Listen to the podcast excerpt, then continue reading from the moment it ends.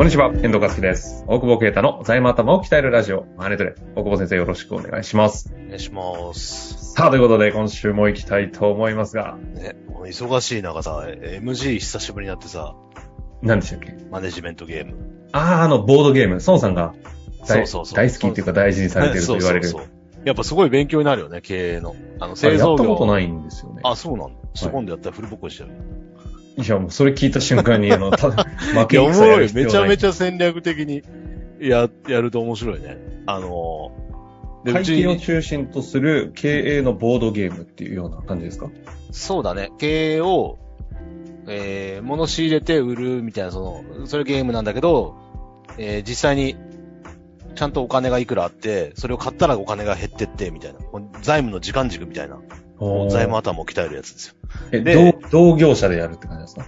同同業の戦いみたいな。そうそうそうそう。同じものを仕入れて、同じものを売るから。より安い方が売れるけど、その市場の状況によって、誰も物がなければ高く売れるし、あ、みんなダブついたら安くなるし、みたいな。結構リアルで。で、そこで決算を最後に組むっていう。うーん。で、その決算が結構秀逸にできてて、会計分かってると。すげえなと思うんだけど、会計分かんない子をやると、大体ミスるからすごい時間かかるんで、まあそれで2日ぐらいかかるんだけど、あ、そんなやるんですか？そう。あでもちょっとそんなにはさすがに、あれなんで、はいはいはい。インターンの子が、こん、あの、この大手のコンサル行く子がインターンで来てて、まあ、そいつうんうんうんが酒ばっか飲んでんだけど、うん。まあ、そ これで大丈黒、夫。黒、黒ずくめの方ですよね。そうそうそう。そう。その、そのいつとヒップホップの話してる俺もどうかなと思うんだけど。楽しそうですね。う。楽しそうな。で、MC やろうぜって、そんな。ね、で、MC なのに、コンサル決まってる子たち、それこそ。六大学とかの子たちを連れてくるっていうから、フルボッコしてやろうと思って、はいはいはい。やったら、つえつえ。あ、負けた？いや、勝ったよ、もちろん。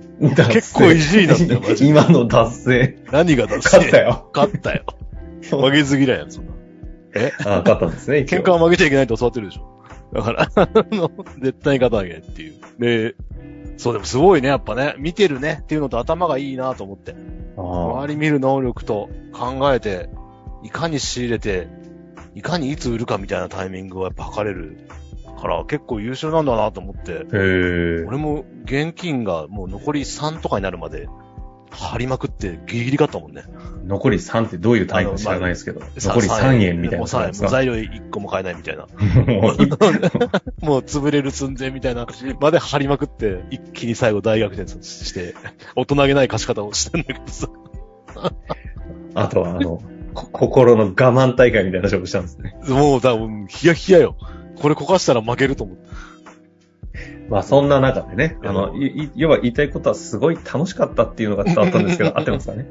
そうね。だから今後とね、えでもさ、ほら、いいじゃん。大手コンサルにこうが、こうにね、日本の企業をね、支援するなら、それを支援する我々でありたいみたいな。うん。ななんかのクレードみたいな。ちょっと。ちょっと今、うんって言ったけど、よく伝わらなかったんですけど。そんな感じで。だ何に繋がるのかよくわかんないけど、学生向けの MC やって、しかも採用しないっていうね。新卒採用やってないから採用しない。内定決まった子たちだけ呼んでるんですもんね。そう。で、何のためやってんですかってわかんないって言って面白がりんじゃないって。まあだから、だから集まってるのかもしれないけど。まあでもまたね、引き続きやるときはぜひね、なんか定期的に企画的にね、やっていただいて。そうそうそう。だから、遠藤さんも参加してもらって。いや、絶対嫌だわ、そのメンバー。そのメンバーじゃない。あなたとやりたくないっていう、この強い思い。まあ、性格の悪さがすごいぜひね、なんかあの、うんインターンとかね、興味あったり、その、MG やってみたいっていう方、あの、適当な形でも、もしお問い合わせいただいたら、カラーさんやってくださるかもしれませんので、ぜひぜひ遠慮なく、インスタかね、どこかでお問い合わせいただけたらなと思いますが、今日も質、今日もね、質問来ておりますので、はいはいはい早速行きたいと思います。えー今日はですね、質問だけですかね、いただきました。行きたいと思います。うんえー成長企業のクライアントが多いと思われる大久保先生に質問です。はい。経営者です。というか、経営者ですね。行きたいと思います。当社は創業5年で年商5億まで行き、すでに10億までの事業戦略は見えております。うん。この局面に来て、いわゆる経理では管理が追いつかず、財務がわかる CFO 的な人材が必要になってきていると痛感しています。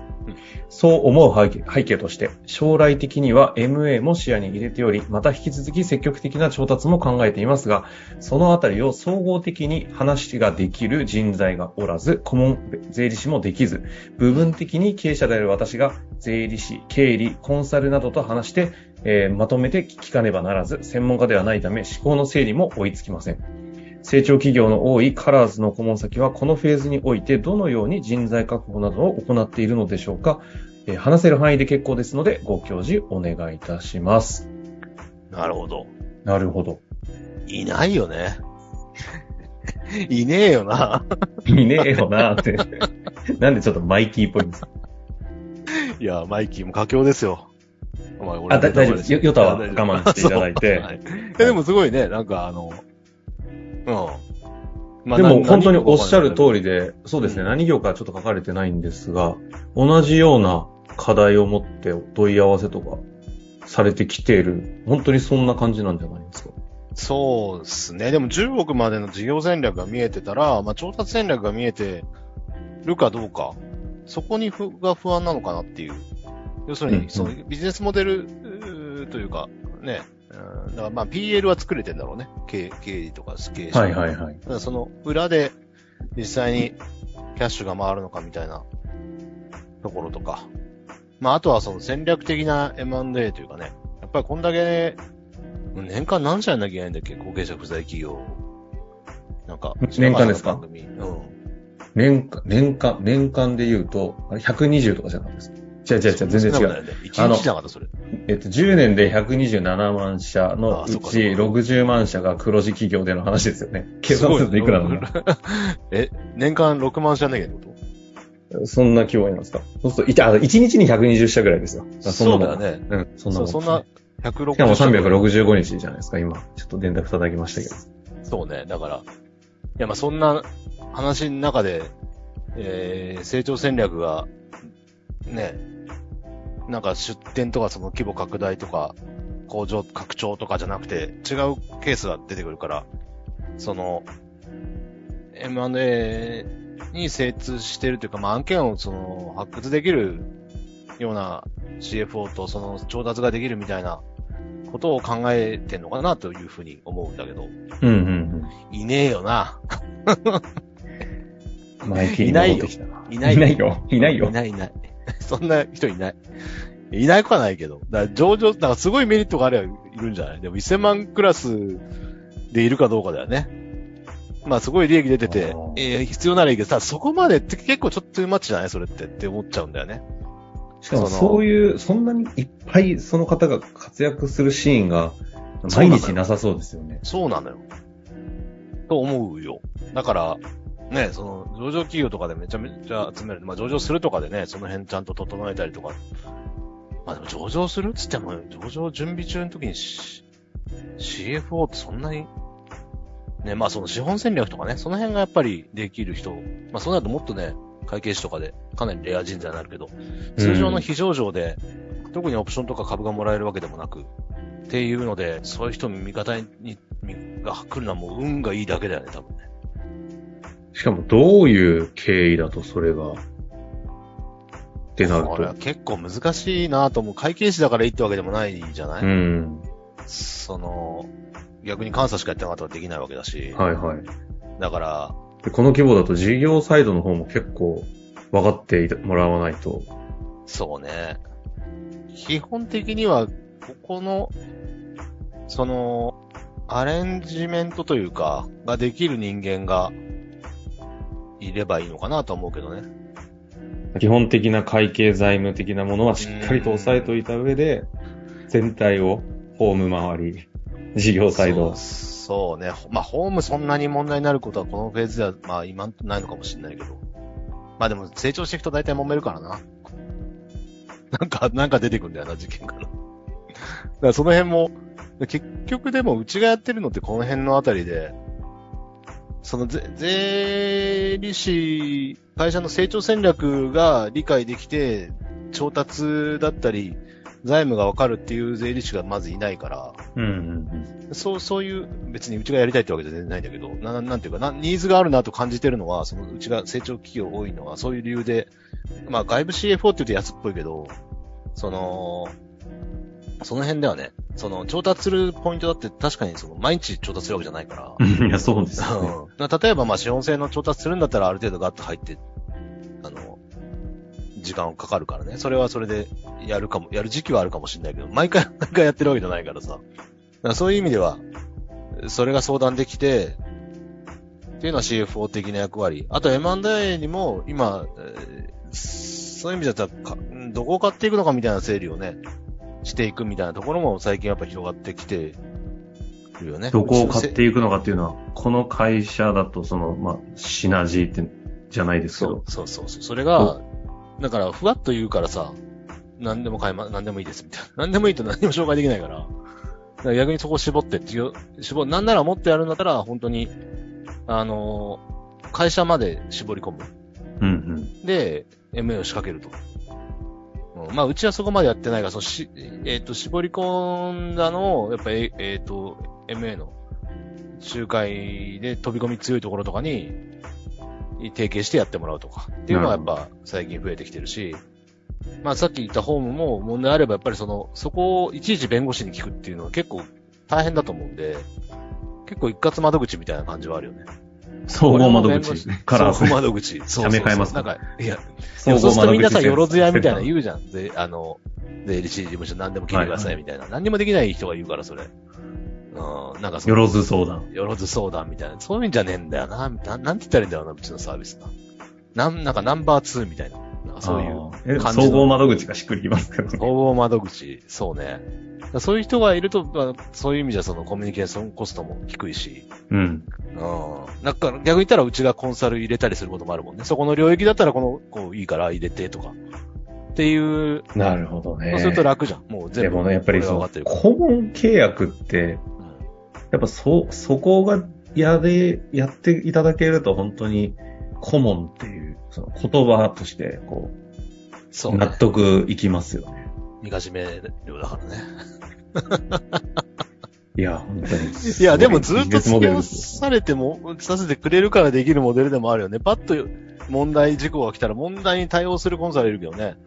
問題よ。が、問題が顕在化したものに対してねそ、うそうそうそう。潰しにかかるっていうのはいいですけどてか。うんしかもそれも背景がわからないと本当に問題なのかもわからないじゃないですか。うんうん。ね、全体との関係性でき問題って浮き彫りになると思うからさ。そもそもあなたらさ、っていう話ができないかもしれないですそうよね。そうそうそうそう。だから、だから逆に拡大したいっつっても、社長そんなにやりたいんだっけみたいな止めれることもできるから。あまあそれ、なんかうちの話してしょうがないんだけど。いや、でも、この方がね、求めてらっしゃるのは、そういう人材っていうところで。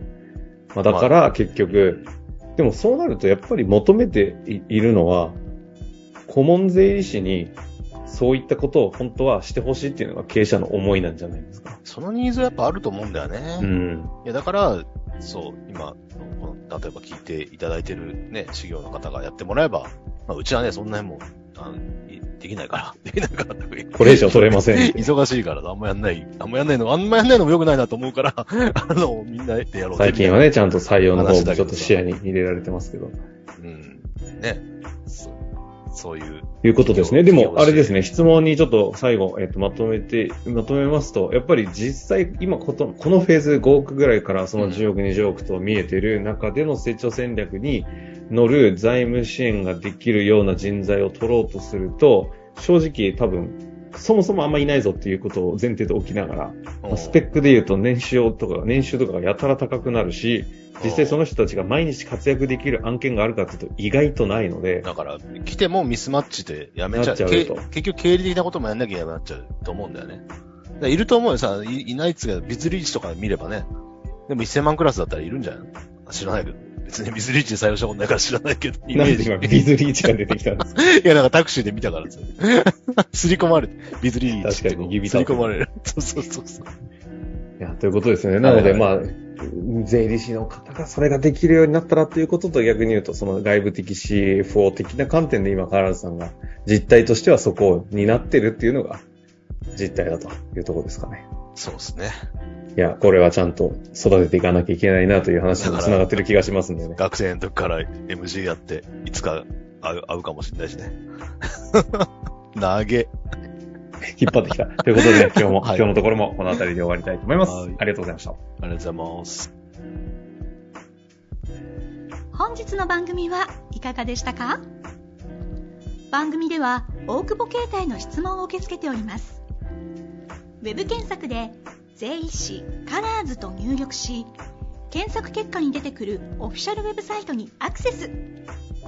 その中のポッドキャストのバナーから質問フォームにご入力ください。